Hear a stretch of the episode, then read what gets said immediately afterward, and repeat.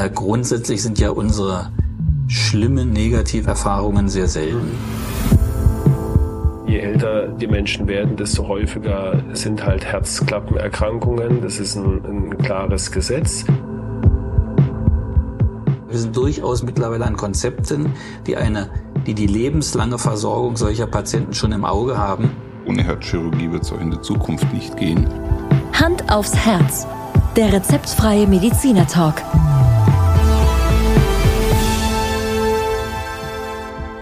Hallo und herzlich willkommen bei Hand aufs Herz. Geschichten rund ums Herz mit professioneller Begleitung von Dr. Markus Knapp. Mein Name ist Thomas Krug und ich freue mich auf die heutige Folge. Ja, ist ja heute schon die zweite Folge, die wir aufnehmen, Thomas. Mal gucken, ob du mich nochmal herauskitzeln kannst nach so einem langen Arbeitstag. Zwei Folgen, aber und äh, gutes Stichwort, Markus. Ich glaube, in eurem Interview, was ihr geführt habt, das ging ja dann am Schluss doch über eine Stunde. Ich glaube, hast du genau die Frage äh, auch mehr oder weniger gestellt, ob der Herr äh, Professor Dr. Franke noch Energie hat, hier äh, in dieses Thema Herzklappen einzusteigen. Richtig. Also das muss man sagen, das war eine große Leistung von ihm, weil er hat gefühlt ja über eine Stunde gesprochen und es war ein ähnlich heißer Tag wie heute. Ja. Und ähm, das ist, man, man darf das nicht unterschätzen, auch, auch bei unseren Podcast-Aufnahmen, um das vielleicht auch mal unseren Zuhörerinnen und Zuhörern auch mal so einen Eindruck zu geben. Ähm, wir, wir, wir talken relativ lässig und so soll es ja auch sein, aber ich, ich glaube, das darf man ruhig mal erfahren, dass das schon auch eine wahnsinnige Konzentration erfordert, weil wir ja kein Blödsinn reden wollen, auch wenn wir es manchmal tun. Gell? Und selbst der Blödsinn ist geplant äh, und, und äh, so weit strukturiert, dass, äh, dass wir uns dazu Gedanken ja. machen. Wobei das war jetzt nicht geplant, war ganz spontan. das war alles sehr spontan. Markus, dann würde ich sagen, lass uns nicht lang rum äh, labern sondern ja. lass uns gleich einsteigen und äh, du hattest eigentlich genau in der Form eingeleitet. Also viel Spaß beim Zuhören.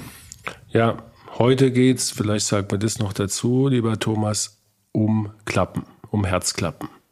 Ja, auch äh, ja. das haben wir jetzt unterschlagen, weil die Bypässe haben wir äh, ja gut abgehandelt. Und heute kommen wir in die Königsdisziplin des Herzchirurgen, nämlich die operative Therapie der Herzklappen. Und wie wir gleich hören werden, haben wir uns auf zwei beschränkt, einfach damit wir das gut erfassen und, und äh, alle auch das von, von den, ja, vom Sachverhalt wirklich aufnehmen können, haben wir uns auf die Mitralklappe und die Aortenklappe beschränkt. Und ja, jetzt geht's los. 3, 2, 1, ab. Ja, ich glaube, für, die, für, für diesen Blog ähm, haben wir jetzt sehr, sehr viel Information. Ähm, wenn, wenn Sie noch können, Herr Franke, machen wir, machen wir noch den Blog äh, Herzklappen, weil Gerne. da ähm, weiß ich auch, da ist Ihr persönliches Steckenpferd. Ähm, da sind sie damals aus, aus Jena, ich kann mich gut mhm. dran erinnern, schon mit, mit sehr viel Ehrgeiz und Engagement nach Stuttgart gekommen, um äh, eine Methode zu etablieren, die einen, eine Prothese an der Herzklappe am, im Herzen unnötig macht, indem man also versucht, die Klappen nicht zu ersetzen durch eine Prothese, sondern sie zu reparieren oder wie Sie sagen, zu rekonstruieren. Ähm, prinzipiell ist es ja so, die, die Herzklappenerkrankungen nehmen zu, ähm, weil wir alle älter werden und ähm, je älter die Menschen werden, desto häufiger sind halt Herzklappenerkrankungen. Das ist ein, ein klares Gesetz.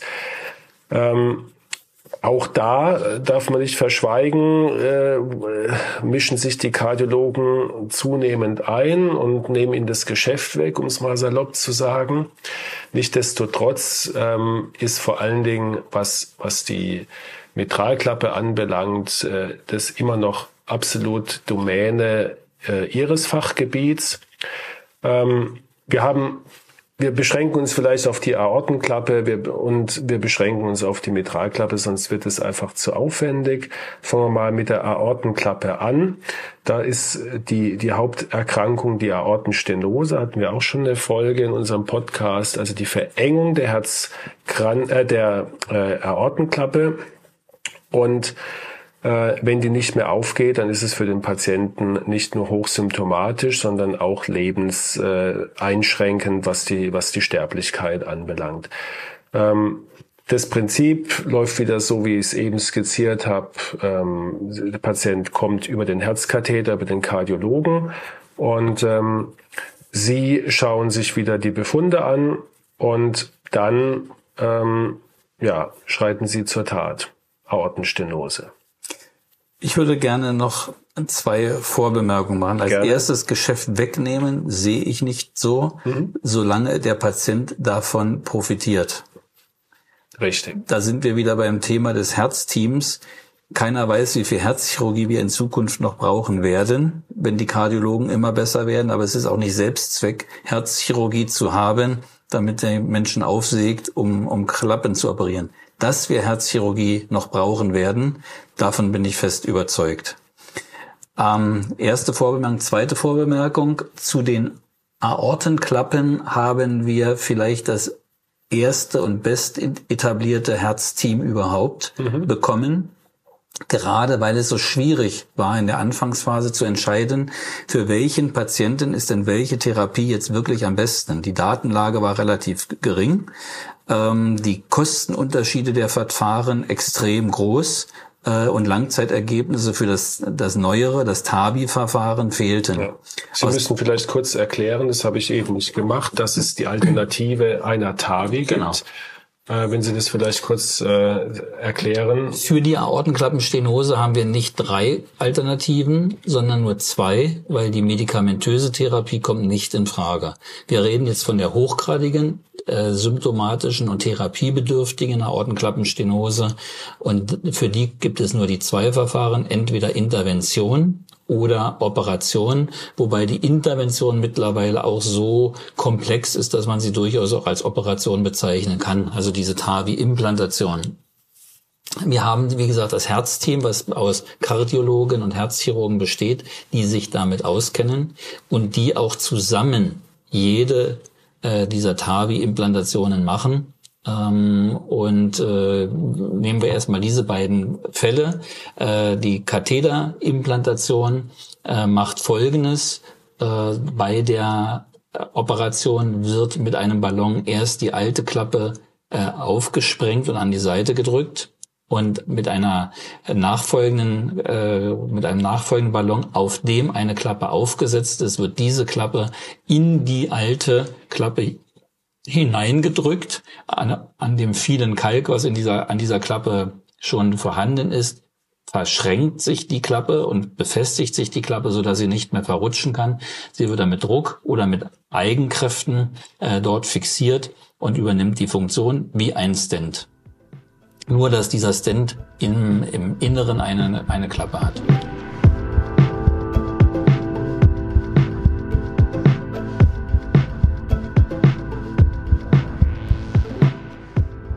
Bei der operativen Therapie, die schon seit den 50er Jahren äh, up-to-date ist und up-to-date war, wird die alte Klappe herausgeschnitten. Es werden Nähte direkt vorgelegt und mit einer Prothese vereinigt und diese Prothese wird dann im, äh, im der Herz oder in dem Ring, in dem die alte Herz oder die, in dem die alte Aortenklappe saß, fixiert.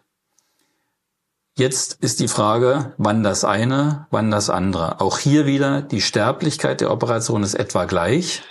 Ähm, Vorteile der TAVI-Operation sind ganz klar. Der Patient ist nur wenige Tage in der Klinik, ein, zwei, drei Tage funktioniert die Klappe. Ein Tag ist zu kurz, Entschuldigung, drei, drei vier, fünf Tage. Äh, funktioniert die Klappe gut, ist er anschließend relativ schnell wieder fit und macht alles, was er vorher gemacht hat nach einer Aortenklappenoperation äh, braucht der Patient doch schon in, äh, in aller Regel sechs Wochen, um sich wieder zu erholen und seine alten Leistungsfähigkeit zu erreichen.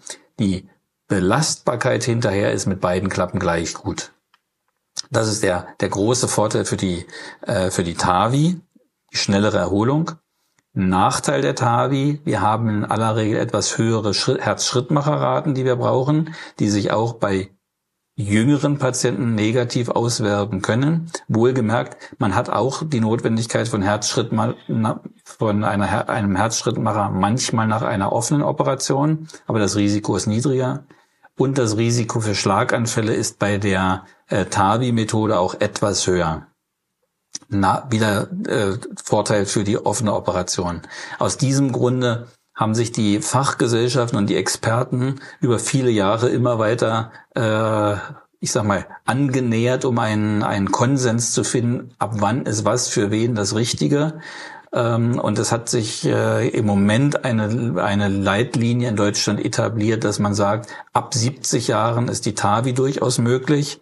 Bis 70 Jahre sollte man wahrscheinlich eher die konventionelle Operation, aber es gibt auch jüngere Patienten, die schwer krank sind und viele Begleiterkrankungen haben und eine TAVI bekommen sollten. Auch sehr dicke Patienten äh, haben eine schlechtere äh, Prognose, wenn man sie offen operiert. Auch diese Patienten kommen eher für eine TAVI in Frage. Und es gibt Patienten, die man mit 80 und 85 auch gut noch offen operieren kann. Wann macht man das?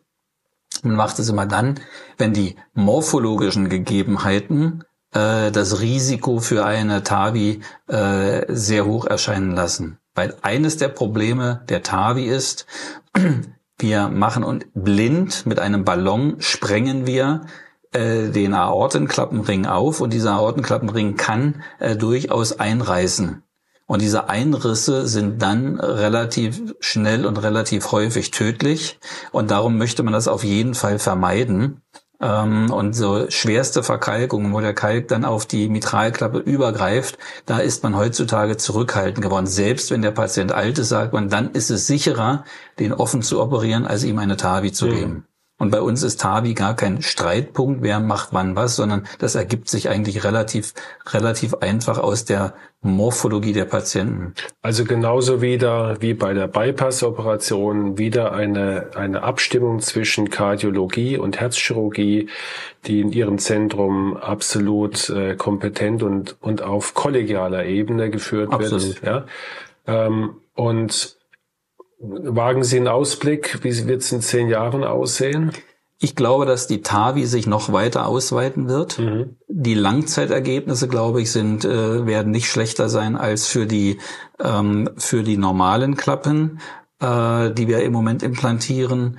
Äh, wir haben natürlich eine ganze Gruppe noch vergessen, nämlich die jüngeren Patienten und die auch noch unter 60-Jährigen, die eigentlich eine, eine dauerhafte Versorgung brauchen, wo wir ja auch mechanische Klappenprothesen einsetzen.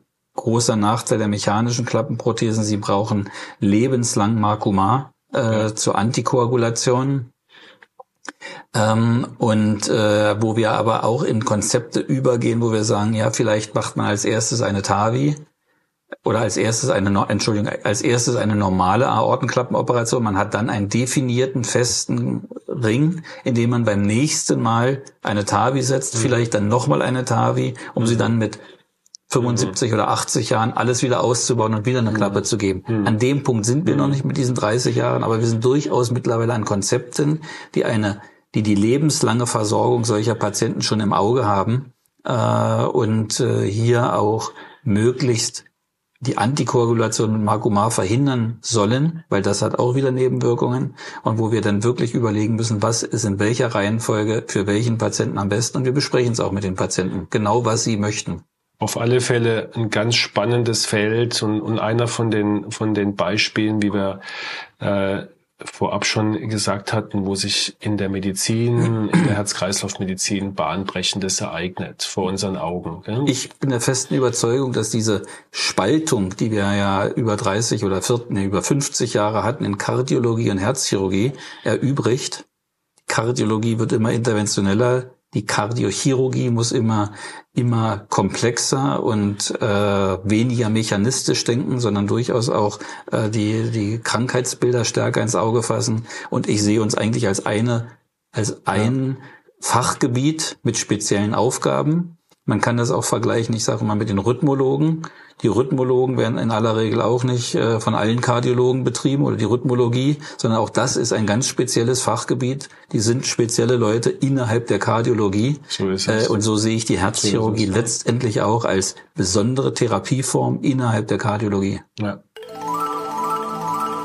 Markus, das Thema TAVI oder TAVI-Methode, wenn ich es richtig verstanden habe, jetzt mal so rein als Geschäftsmann, das ähm, habt ihr zwar irgendwie sehr diplomatisch miteinander diskutiert, aber sind wir doch mal ganz ehrlich, ihr Kardiologen ähm, nehmt euch da schon eure Claims, die äh, vormals irgendeine Herzchirurgie waren. Ja, kann man eigentlich nicht anders sagen. Und du hast ja gemerkt, ich, ich habe ihn ja ein bisschen provokant, ich wollte ein bisschen provozieren, er hat sich mhm. nicht provozieren lassen, er ist Profi genug. Und natürlich, ähm, ich, ich kenne ihn gut und ich weiß, dass er auch das, was er da äh, gesagt hat, auch so denkt. Und das äh, ist aller Ehren wert, dass es ja. in erster Linie wirklich um den Patient geht. Und wenn natürlich eine Methode, die, die einfacher ist und für den Patient weniger belastend, ähm, dass die dann angewandt wird, ist ja selbstverständlich. Ja. Ja. Nichtsdestotrotz ähm, hätten die Chirurgen, da bin ich mir sicher, gerne auch die TAVIs gemacht. Ähm, aber alles, was, was die, die Kardiologen lernen und, und wir mal, zusätzlich sich aneignen, geht halt im Grunde genommen, man muss es so sagen, auf Lasten der, der Chirurgen. Und ähm, nicht jeder geht damit so souverän um, muss man auch mal ehrlich sagen, wie Professor Dr. Franke.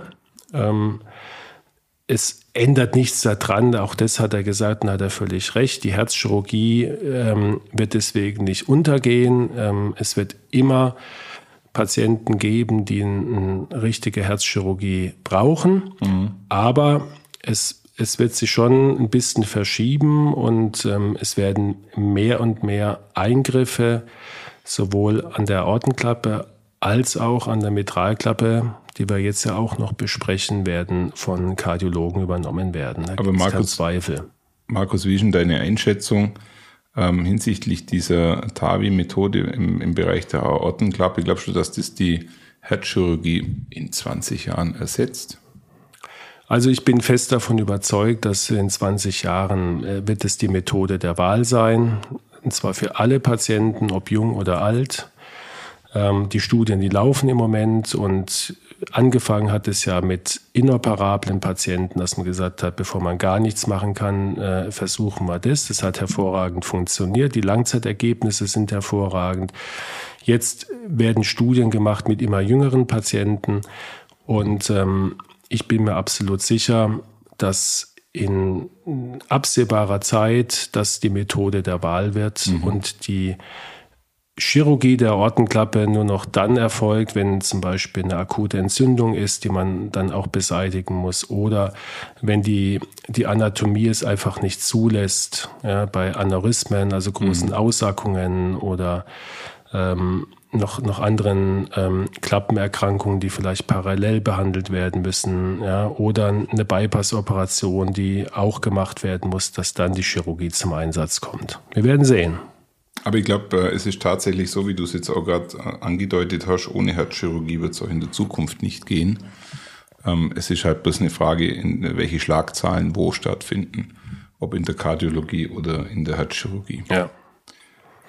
Ja, jetzt ähm, haben wir noch eine Herzklappe, nämlich die Mitralklappe. Und ähm, auch da tut sich einiges ähm, auf beiden Seiten, also in der Kardiologie. Und in der Chirurgie.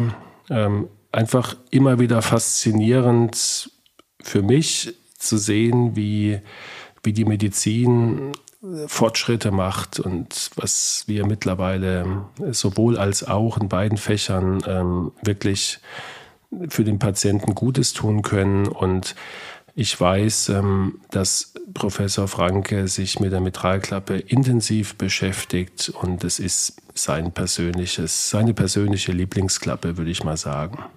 Dann freuen wir uns doch auf dieses Lieblingsprojekt. Ja. Kommen wir noch zu Ihrem, darf ich das sagen, ist das Ihr Spezial immer noch Gebet, Steckenpferd, die Mitralklappenchirurgie, äh, die Mitralklappenrekonstruktion? Äh, ja. Ihre Lieblings-OP? Ja, ja und jein. äh, ich liebe im Moment am meisten die Mitralklappenrekonstruktion mit dem Roboter. Mhm. weil der nochmal eine, eine Steigerung der Möglichkeit mit sich gebracht hat und der, der, auch der, der, der Perfektion dieser Operationsmethode.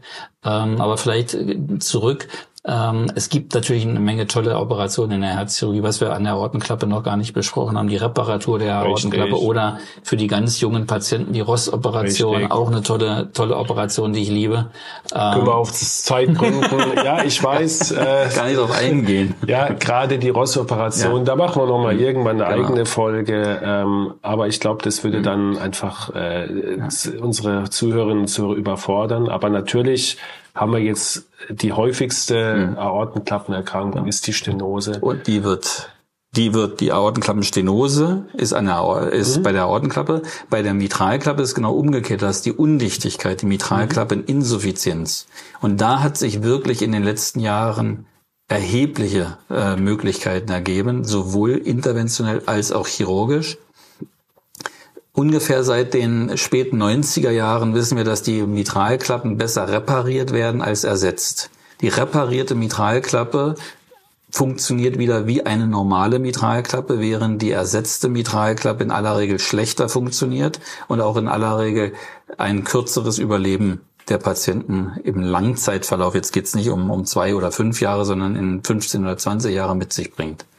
Die Mitralklappenreparatur ist insofern äh, eines meiner Lieblingsthemen, da sie so komplex ist. Die Klappe ist komplex, die Funktion ist komplex und die Reparaturmöglichkeiten sind so vielfältig, ähm, dass äh, man äh, da eigentlich nie am Ende seiner Erfahrung ankommt. Da ist immer Bewegung und immer wieder neue Ideen drin und äh, man, man muss auch immer wieder Neues kennenlernen und Neues probieren.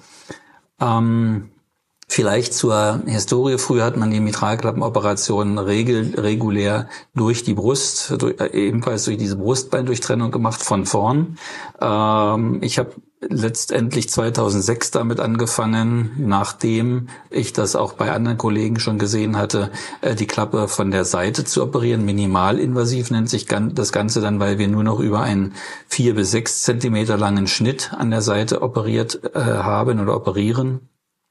Die Herz-Lungen-Maschine wird in diesem Fall in der Leiste angeschlossen, an den Beckengefäßen, ähm, um das Herz stillzulegen. Da ist es obligat. Ja, da, ja man, man könnte auch in der Axillaris, am Axillaris. Aber Sie können nicht am Schlag man kann, Herzen, man, die, Sie müssen das Herz ja aufschneiden. Die chirurgische Reparatur geht nur mit der Herz-Lungen-Maschine. Das geht gar nicht. Oder alle Klappenoperationen gehen, genau. gehen chirurgisch nur mit der Herz-Lungen-Maschine. Äh, die ich sagte vorhin, die, die, die Entzündungsre äh, Entzündungsreaktionen hervorrufen kann, aber äh, das doch ähm, segensbringend äh, nicht so häufig und nicht mhm. so ausgeprägt macht. Wir wissen, alle Klappenoperationen, alle HLM-Operationen sind etwas äh, mit etwas längeren Verweildauern verbunden. Auf jeden Fall, wenn man die, die Herz-Lungen-Maschine angeschlossen hat, geht man über die rechte Seite zwischen den Rippen hindurch, rechts, weil wir in den Herzvorhof müssen.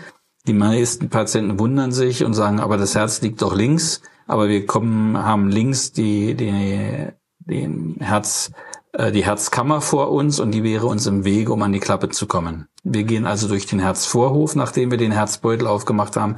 Die Lunge auf der rechten Seite wird in der Zeit nicht durchblutet nicht beatmet, so dass wir eine freie Sicht auf das Herz haben.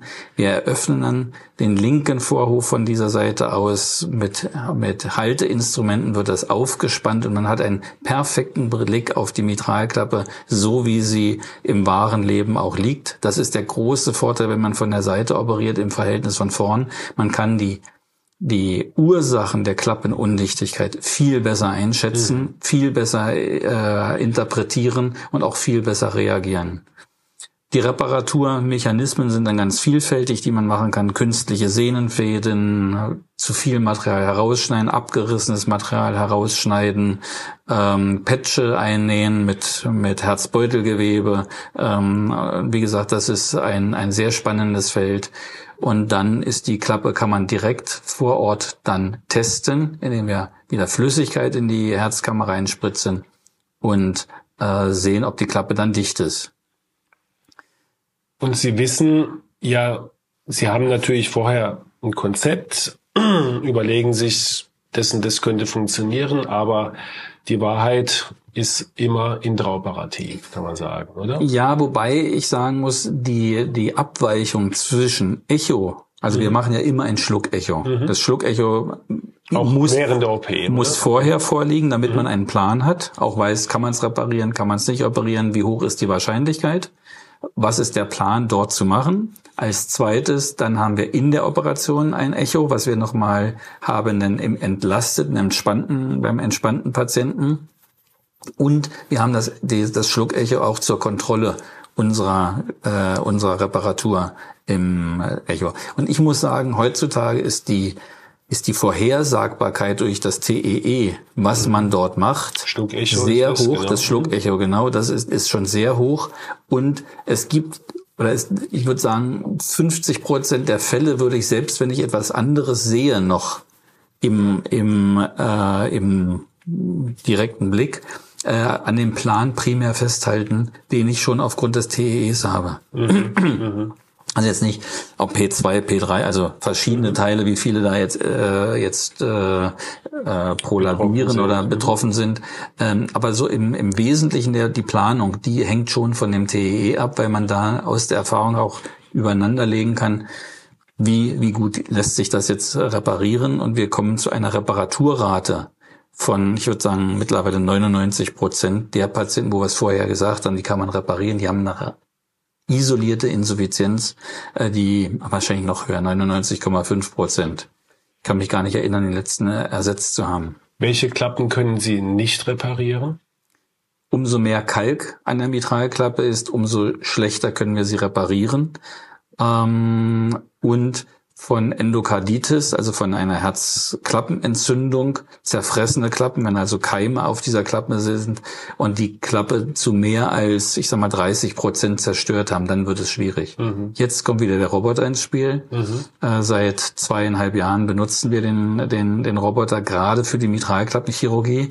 Dort brauchen wir nur noch einen Zugang von anderthalb Zentimeter und nochmal vier, äh, vier Röhren, die wir in den, in den äh, Brustkorb einschieben, über den wir dann operieren. Wir kommen mit der Kamera bis in die Herzkammer hinein, können also die Pathologie noch besser sehen und wir haben Instrumente, die äh, von außen geführt werden, aber nur ein Zentimeter lange Köpfe haben. Das heißt, ich kann die im, im Vorhof und in der Klappe und in der Herzkammer noch, noch in jede Richtung bewegen. Mhm. Und damit habe ich eine, einen äh, Freiheitsgrad und eine Flexibilität des Handlings, die unerreicht ist mit, mit allem, was man so von der Seite sonst operieren kann. Mhm. Und darum ist das nochmal eine Steigerung. Und gerade schwierige Endokarditis-Patienten, wo die, wo die Entzündung Löcher in die Klappe gefressen hat, sind wir dann mit dem Roboter gut in der Lage, dort auch wieder kleine Flicken einzunähen, um die, um so Löcher zu decken äh, und äh, neue Sehnenfäden anzunähen und und und. Also die diese komplexen Vizien, die profitieren sehr dann wieder von dem von dem Roboter, weil ich einfach mehr Möglichkeiten habe. Mhm. Hinzu kommt, ich sitze viel entspannter. Ja. genau.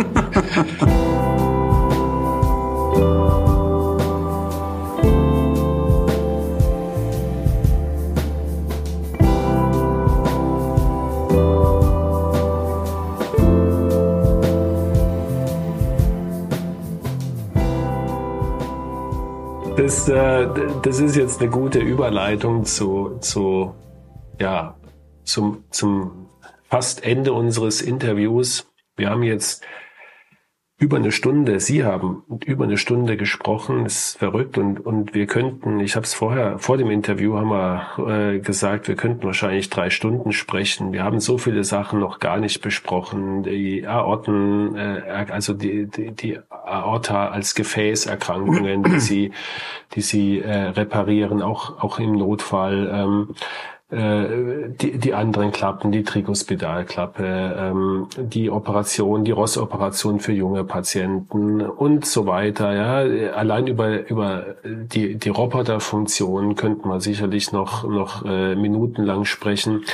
Aber ich glaube, ähm, wir haben jetzt einen sehr, sehr guten Überblick in diesen Folgen über ihr Fachgebiet bekommen und, und ich glaube, dass die, dass unsere Zuhörerinnen und Zuhörer erstmal jetzt, jetzt wissen, was die Herzchirurgie äh, überhaupt leistet, ähm, was sie imstande ist, äh, an, an, an Leistungen zu bringen, an Operationen, die man sich vor, vor noch 10, 20 Jahren überhaupt nicht hätte vorstellen können. Ich glaube, Sie haben sehr, sehr deutlich gemacht und ich kann es auch nur noch mal bestätigen, dass Sie, ähm, und das war bei Ihnen vielleicht schon immer so, aber wir wissen, äh, das werden Sie bestätigen, es, es gibt durchaus auch wirklich harte Konkurrenz zwischen Kardiologen und, und Herzchirurgen. Das muss man auch einmal einfach offen sagen äh, weil natürlich da äh, immer ein Kompetenzgerangel ist und dann war es auch nicht immer im Sinne des Patienten und, und ich finde es wirklich toll, wie Sie das mehrfach betont haben, dass es, dass es für Sie vor allen Dingen um den Patient geht und dass Sie, und das ist auch, auch meine Erfahrung, deswegen arbeite ich auch so gerne mit Ihnen, dass Sie das immer sehr, sehr objektiv im Sinne, im besten Sinne des Patienten abwägen und, und ich glaube, das ist wirklich eine, eine, eine Voraussetzung, dass man, dass man vertrauensvoll einfach äh, zwischen Ärzten und auch zwischen Patient und Arzt weiter agieren und arbeiten kann.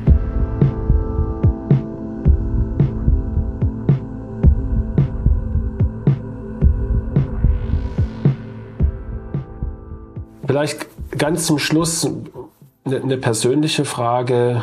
Ähm, Sie, Sie haben ja einen Beruf mit extrem viel Verantwortung und äh, müssen, müssen eine Abteilung leiten. Ähm, wie, wie gehen Sie persönlich damit um? Wie, wie geht man, wie, wie schafft man es? Ähm, ja, ich meine, wir Kardiologen arbeiten auch am, am Patient in, im Katheterlabor. Auch da gibt es Stressmomente. Ähm, und wenn die erste Operation, sage ich jetzt mal, einen, einen, schlechten Verlauf hatte oder eine Komplikation gab, müssen Sie bei der zweiten Operation genauso Ihren Mann stehen wie die zwei Stunden vorher. Ähm, wie, wie gehen Sie persönlich damit um? Ähm, sehr gute und sehr schwierige Frage, weil das damit umgehen ist nicht immer gleich.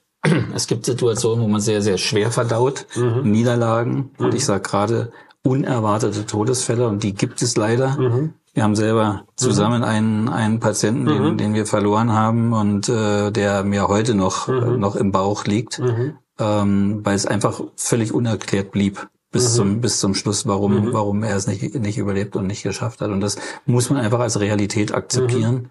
Ich sage dann immer meinen Kollegen, die Herzchirurgie verhindert, dass man größenwahnsinnig wird. Zumindest, wenn man ein bisschen Erinnerungsvermögen an seine mhm. Niederlagen hat. Mhm. Äh, zu, da, zu zart beseitigt darf man nicht sein, weil dann kommt man damit nicht klar. Und ich mhm. kenne auch Kollegen, die dann mit 40 aufgehört haben, mhm. Herzchirurg zu sein und gesagt mhm. haben, ich mache was anderes, gehe ich zur Industrie oder, mhm. oder, oder. Mhm. Ähm, aber äh, grundsätzlich sind ja unsere schlimmen Negativerfolge oder Erfahrungen sehr selten. Das ist ja wie in der Kardiologie auch, ja, dass sie, mhm. dass sie eine, eine Dissektion eines. Koronargefäßes haben. Mhm. Bei einem, bei einem Elektivkatheter ist ja, mhm. kommt vor, aber, ja.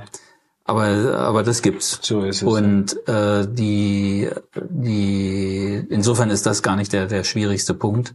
Für mich ist zunehmend schwierig, Personalverantwortung zu, zu mhm. halten, mhm. zu sagen, jetzt, du hast hier 27 Ärzte, mhm. in Lohn und Brot. Die mhm. wollen, haben alle ihren, ihr eigenes Wünschen und Denken mhm. und wie schafft man einen Ausgleich zwischen den Ansprüchen mhm. bei einer immer stärker werdenden Life-Balance zur Work-Balance, äh, aber auch zur, um die Qualität zu halten, um die, mhm. die Ausbildung hochzuhalten, um mhm. die, um die Fokussierung hochzuhalten mhm. und wie motiviere ich mich immer wieder selber zu neuen Dingen. Mhm. Ja, weil das ist mhm. ja auch so im menschlichen Blut, dass man umso älter man wird, mhm. immer mehr denkt, ach, musst du dir das jetzt auch antun, bleibst du doch lieber bei deinem Alten, was du schon immer gemacht hast. Ist ja das auch nicht so eine mentale, sondern auch eine körperliche Herausforderung, oder? Ja. Sie stehen ja dann schon, wie viele Stunden zum Teil? Naja, also sechs Stunden am mhm. Tag stehe ich schon am OP-Tisch, aber mhm wenn ich am OP stehe, habe ich keine Rückenbeschwerden. Da steht man gerade. Ja, Aber der, halt der Kardiologe, der Kardiologe, der am Tag äh, acht Herzkatheter macht mit seiner Röntgenschürze, für den ist das auch eine richtig, ja. richtig körperliche Herausforderung. So ja. Also, also da würde ich uns jetzt nicht in einem, in einem auch immer mehr, ehrlich gesagt, schlimmeren Verhältnis mhm. sehen. Und und wo Sie, wo haben Sie Ihren Ausgleich dann? Machen Sie Sport noch? Kommen Sie, also haben ich Sie Freizeit? Enkel, ich habe vier Enkel mittlerweile mhm. schon. Und das Aha. macht schon viel Spaß. Okay. Ja, und das zweite, ich fahre sehr viel Fahrrad, mhm. insbesondere in Urlauben, auch mhm. noch Ferntouren. Mhm. In 14, heute in 14 Tagen geht's los mhm. nach Venedig mhm. von Stuttgart. Toll. Einmal durch. Mal gucken. Toll. Aber E-Bike. das Ganze mit meiner Frau und, und äh, ich bin opernnah und, und Fan und gehe gerne Ausstellungen. Und viel mehr Zeit bleibt da nicht. Schön. Herr Professor Franke, vielen, vielen Dank. Ich überlasse Ihnen gerne noch ein, ein Schlusswort. Ich weiß nicht, ob Sie noch irgendetwas von Ihrer Seite aus zusammenfassen, ergänzen. Haben wir irgendwas vergessen? Eigentlich nicht. Wir haben, Sie haben das gut besprochen, Sie, oder? Sie machen den Schluss. Oder Herr ja. Isa Krüger. Ja, Thomas, ich habe jetzt den Auftrag bekommen, tatsächlich noch mal ein Schlusswort zu sprechen, aber ähm, ich werde den Auftrag ebenfalls nicht annehmen. Herr Franke wollte es auch nicht. Er war, glaube ich, dann auch so erschöpft, zu Recht, nach über einer Stunde. Und ich glaube, ähm, wir haben gesehen und gehört vor allen Dingen, ähm, was, für ein, was für ein interessantes und abwechslungsreiches Fach das ist. Wir haben so viel Informationen bekommen. Ist, das zusammenzufassen, würde die Folge nochmal um zehn Minuten verlängern. Deswegen ja. würde ich vorschlagen, wir lassen uns das einfach jetzt setzen. Man kann die Folgen ja Gott sei Dank mehrfach anhören und ähm, wir werden mit Sicherheit, weil es so komplex und so ausladend war, werden wir den ein oder anderen Aspekt in späteren Folgen nochmal aufnehmen, vielleicht nochmal ein bisschen vertiefen und ich könnte mir auch vorstellen, dass wir Herrn Professor Franke vielleicht nochmal an anderer Stelle in diesem Podcast hören. Mich würde es zumindest freuen. Ja, Markus, viel mehr gibt's glaube ich, wirklich nicht dazu zu sagen. Ähm, mir ist bloß noch aufgefallen in euren äh, Schlussdiskussionen, es ist äh, sehr verdächtig, dass ihr in sehr ähnlichen Aspekten eure Ausgleiche sucht. Opern anhören, mit dem mhm. E-Bike fahren. Ja. Und weiteren Sport machen. Und glaube, Kunst interessiert bist du auch. Also irgendwo scheint es die Kardiologen und die äh, Herzchirurgen ja schon ein bisschen zu bewegen oder einen Ausgleich zu geben. Oder vielleicht ist es auch nur Zufall. Vielleicht war es auch nur Zufall, aber wir haben äh, danach noch zusammen Abend gegessen, haben uns tatsächlich dann auch noch gar nicht mehr über Medizin, sondern nur noch über unsere Hobbys unterhalten. Ja. Das war auch, auch sehr interessant und klar, es ist natürlich so, dass, dass äh, diese Hobbys ähm, Sport und, und auch schöne, schöne Dinge im Leben, äh, vor allen Dingen auch schöne Musik natürlich absolut geeignet sind, haben wir auch schon ein paar Mal gehabt in unseren ja. Folgen, um uns einfach auch wieder runterzuholen, runterzubringen. So, dann komme ich doch jetzt tatsächlich zum Schlusswort und ich möchte heute mal... Ach, das du machst es, okay. Ja, das nehme ich jetzt einfach wenn, an mich. Wenn zwei nicht wollen, freut sich der Dritte, dann Absolut. macht das Schlusswort. Und ähm, ich glaube, das habe ich noch gar nie oder schon seit langem nicht mehr gemacht. An der Stelle möchte ich mich wirklich äh, speziell beim Dr. Franke und bei dir bedanken, weil die Einblicke, die wir hier kriegen, also in dem Sinne ich und dann auch unsere Zuhörerinnen und Zuhörer, sind nicht selbstverständlich. Äh, speziell dieses Interview, muss ich sagen, hat mir nicht nur Einblicke gegeben, sondern ich habe auch wieder das ein oder andere weitergehend verstanden und ich glaube, das ist genau die Intention, warum wir diese Podcast-Reihe aufnehmen. Also deshalb herzlichen Dank, Herr Professor Dr. Franke, und auch herzlichen Dank dafür, dass Sie äh, so einen netten Versprecher zum Schluss gebracht haben. Ich fühle mich schon fast geehrt, dass Sie mich mit Herrn Krüger bezeichnet haben, weil sorry, Herr Krüger, das sind lauter Berühmtheiten. Der Hardy Krüger als Schauspieler, der Mike Krüger als längste Nase, die Goldmünze Krüger, Krüger Rand und dann gibt's noch Architekten und Künstler, die alle Krüger geheißen haben. Ich weiß gar nicht, ob es überhaupt so viele berühmte Krugs gab. Wahrscheinlich nicht. Deshalb ähm, ein, ein humorvolles Dankeschön für diesen netten Versprecher und ähm, ich hoffe, dass wir uns vielleicht in irgendeiner Form nochmal zu einem Nachfolgeinterview bei der Folge 298 treffen können, wenn wir dann doch irgendwann einmal noch ein Spezialthema brauchen, weil wir schon so viel besprochen haben. Ja, Markus. Schön. Herzlichen dann Dank. Haben wir das abgeschlossen. Vielen Dank, Thomas, auch für deine, für dein Durchhaltevermögen bei den doch drei sehr anspruchsvollen Folgen. Es hat wie immer Spaß gemacht und deshalb lass uns gleich zu neuen Themen aufbrechen. Bis zum nächsten Mal. Jo, ciao, tschüss. Es gibt übrigens auch einen Krüger Park. Ist du dann, ist du dann in, im Allgäu, Thomas? Ist im Allgäu, der Krüger Park und äh, da gibt es dann äh, Schafe, ja, Rindviecher. Also, denk mal drüber nach. Ja? Und das kostet keinen Eintritt.